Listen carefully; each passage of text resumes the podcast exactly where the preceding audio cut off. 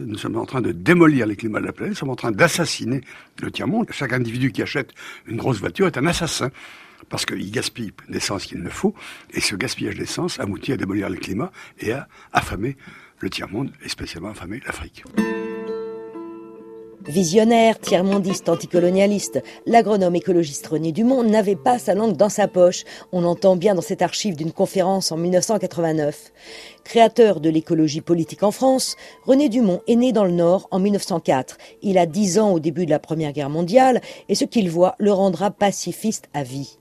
Petit garçon, il adore passer ses vacances à la ferme de ses grands-parents et il décide d'étudier l'agronomie.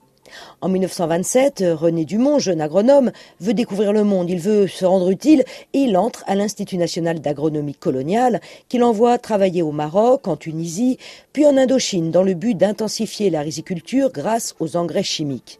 Mais très vite, René Dumont remet en question l'idéologie des agronomes coloniaux et il démissionnera en 1932. Nous avons rendez-vous dans un jardin dédié au professeur Dumont avec un agronome qui a été son élève, Marc Dufumier.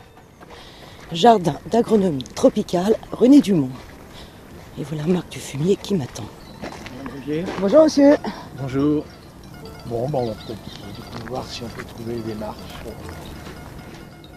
Marc Dufumier, dans les années 30 et pendant la première partie de sa carrière, René Dumont est convaincu que la solution pour nourrir le monde, c'est d'intensifier l'agriculture.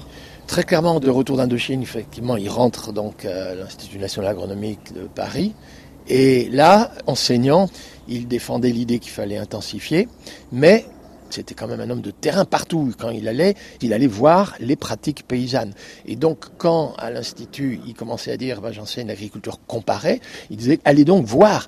Et avant même de prétendre donner des leçons, essayez de voir ce que font les gens et pourquoi ils procèdent comme ça. Et ça, moi, dans l'enseignement de René Dumont, c'est sans doute une des principales leçons qu'il m'a apportées. À partir des années 60, René Dumont part en mission de conseil agronomique dans les pays du Sud, d'abord pour le ministère de la Coopération, puis pour des ONG, et en 1962, il publie L'Afrique noire est mal partie. C'est un livre qui fait grand bruit. Marc Dufumier. Les pays d'Afrique euh, venaient d'acquérir leur indépendance et René Dumont commençait à mettre, ouh là là, attention, attention, est-ce vraiment une indépendance ce que vous avez obtenu là? Est-ce que vous n'êtes pas en train de reproduire la même agriculture et la même économie de l'époque coloniale? Évidemment, euh, les jeunes politiques euh, africains de l'époque avaient très très mal pris ce livre en disant comment ça, on est tout jeune, on débarre et on est déjà en train de nous dire qu'on est mal parti. Et celui qui, pendant des années, avait prôné l'agriculture productiviste, publie L'Utopie ou la mort en 1973, où il dénonce les dégâts causés par la Révolution verte et la société de consommation. Et en 1974, à la demande des associations écologistes, René Dumont devient le premier candidat écologiste aux élections présidentielles. Pour le candidat Dumont et son éternel pullover rouge, la télévision, c'est l'occasion idéale de faire passer ses idées. Nous allons bientôt manquer de l'eau.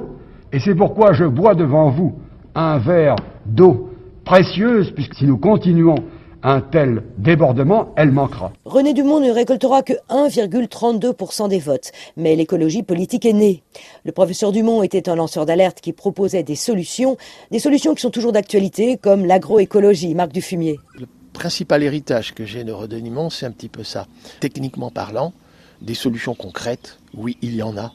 Mais quand on me demande, alors vous êtes optimiste, monsieur Dufumier, je suis un peu obligé de répondre un peu à la René Dumont. Politiquement parlant, vous entendez Moi, j'attends pas de le savoir pour rester mobilisé. Et l'infatigable voyageur, militant sans répit contre la faim et pour l'écologie, quittera ce monde en juin 2001, à l'âge de 97 ans.